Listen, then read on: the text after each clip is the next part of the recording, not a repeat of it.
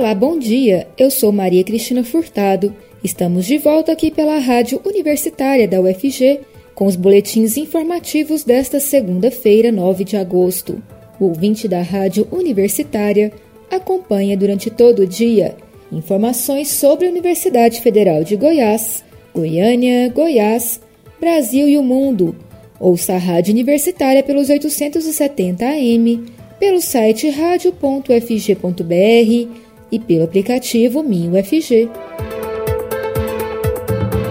Dados da Associação Nacional dos Registradores de Pessoas Naturais, ARPEM Brasil, revelam que em 2021, quase 100 mil crianças não comemoraram o Dia dos Pais neste domingo. É o terceiro ano seguido com queda no registro ou reconhecimento de paternidade em um primeiro semestre na certidão de nascimento. Ao ser feito diretamente nos cartórios de registro civil, sem a necessidade de procedimento judicial, possibilitou uma diminuição de quase 110 mil registros antes feitos somente em nome da mãe, fazendo com que o percentual de crianças sem o nome do pai na certidão de nascimento caísse do patamar de 10% para uma média de 5% a partir de 2016, quando essa nova sistemática foi consolidada. Porém, há quatro anos, o percentual de crianças com apenas o nome da mãe na certidão de nascimento voltou a subir, crescendo para 5,5% em 2018, 5,9% em 2019 e 6% em 2020 e 6,3% em 2021. Já os atos de reconhecimento de paternidade, que totalizaram 35.243 atos em 2019, recorde da série histórica iniciada em 2012, caíram para 23.921 em 2020 e 13.297 atos em 2021, proporcionalmente 1,6% menor que os seis primeiros meses do ano anterior. Para dar início ao processo de reconhecimento de paternidade, basta que a mãe, o pai ou o filho, caso tenha mais de 18 anos, compareça a um cartório de registro civil. Caso a iniciativa para reconhecimento da paternidade seja do próprio pai, basta que ele compareça a qualquer cartório de registro civil com a cópia da certidão de nascimento do filho. Se o filho for menor de idade, é necessário o consentimento da mãe. Em caso de filho maior, basta o consentimento do adulto a ser reconhecido. Após a coleta dos dados, o nome do pai será incluído no registro de nascimento.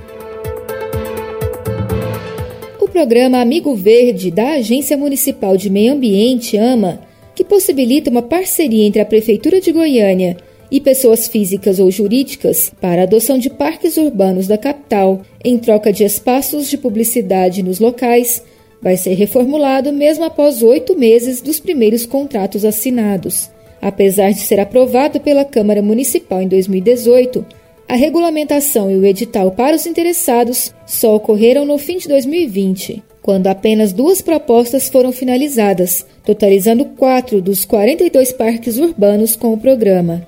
A ideia da AMA era que os interessados tomassem conta da manutenção e revitalização dos parques urbanos, o que possibilitaria um maior cuidado por parte da administração pública, com outras unidades de conservação ou ações em prol do meio ambiente.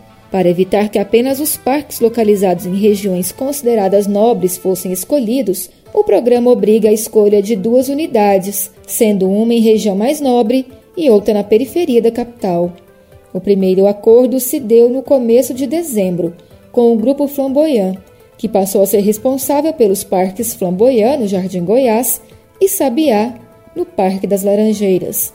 Uma semana depois foi anunciado um novo acordo com a SPR1 Incorporação, que adotou o Bosque dos Buritis, no centro, e o Parque Jerivá, no Vera Cruz. Segundo a AMA, assim mesmo, apenas os parques Flamboyant e Sabiá tinham recebido intervenções estruturais até a última semana. A expectativa da agência é que o parquinho do Bosque dos Buritis comece a ser construído nesta semana. O Parque Gerivá também deverá receber intervenções em breve, ainda de acordo com a AMA, pois já possui propostas de revitalizações aprovadas. No entanto, não há qualquer outra proposta de adoção dos parques na capital no momento. O único edital do programa, lançado em dezembro, já teve o prazo finalizado em maio e não foi feito outro chamamento, visto que a AMA inicia o processo de reformulação do mesmo. A estimativa da agência é que, após a concretização dos serviços programados pelo programa Amigo Verde, será possível economizar até 350 mil reais por ano com a manutenção dos parques adotados.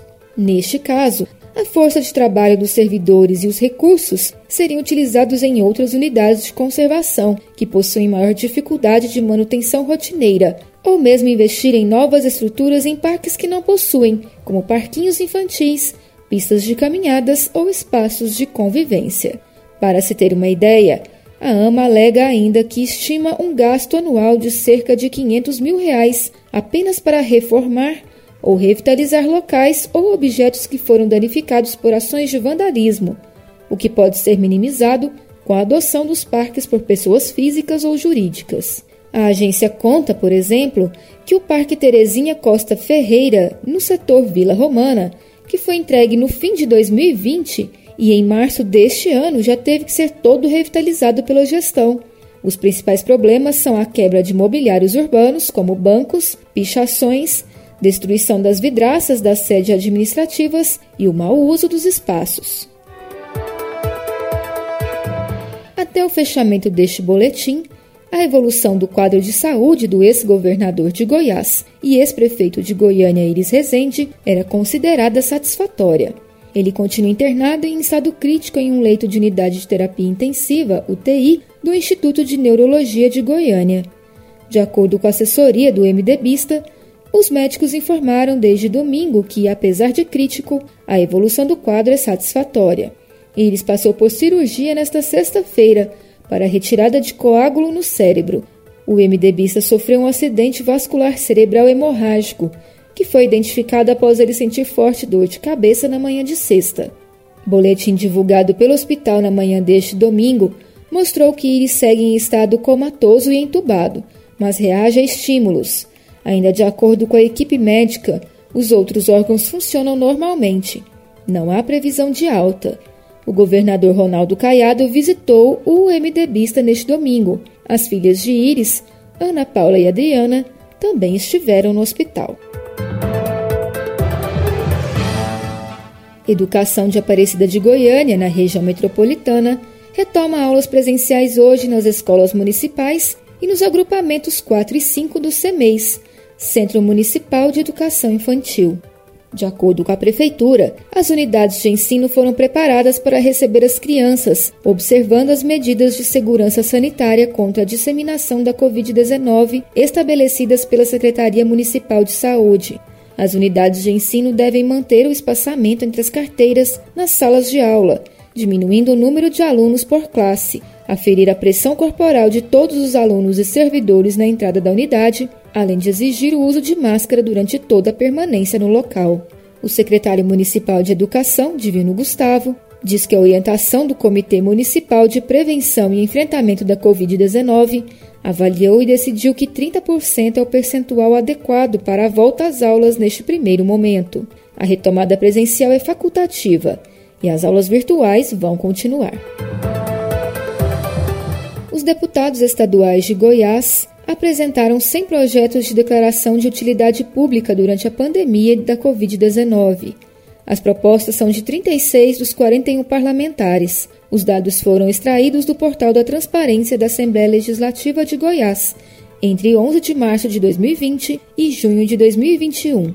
Desses, apenas 21 foram aprovados. O primeiro caso de Covid-19 em Goiás foi registrado no dia 12 de março de 2020. No dia seguinte, o governo do estado publicou um decreto declarando situação de emergência sanitária devido à pandemia. De lá para cá, 43 documentos relacionados ao avanço do vírus foram publicados e medidas de contenção de gastos tomadas. Goiás, inclusive, recebeu mais um bilhão de reais em auxílio federal para combate ao vírus, que já vitimou mais de 21 mil pessoas no estado. As propostas de declaração de utilidade pública, entretanto, continuaram sendo apresentadas. Foram 52 projetos de lei com esse intuito nos nove meses de pandemia em 2020 e mais 48 nos primeiros seis meses de 2021. O objetivo dessas medidas é permitir que entidades sem fins lucrativos possam buscar repasses governamentais por meio de convênios. Os deputados Eduardo Prado, do DC, e Leda Borges, do PSDB, lideram a lista de parlamentares com mais propostas de declaração de utilidade pública apresentadas.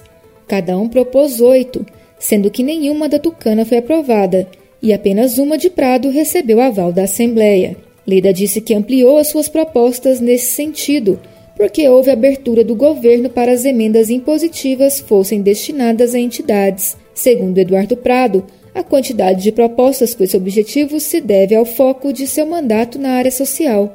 Para ele, a apresentação dessas propostas durante a pandemia da Covid-19 tem o objetivo de fortalecer o trabalho filantrópico em um período de vulnerabilidade social.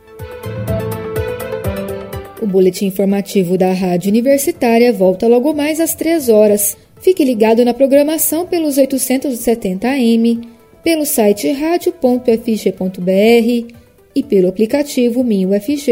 A Rádio Universitária também está nas redes sociais. Siga a rádio no Instagram e no Facebook.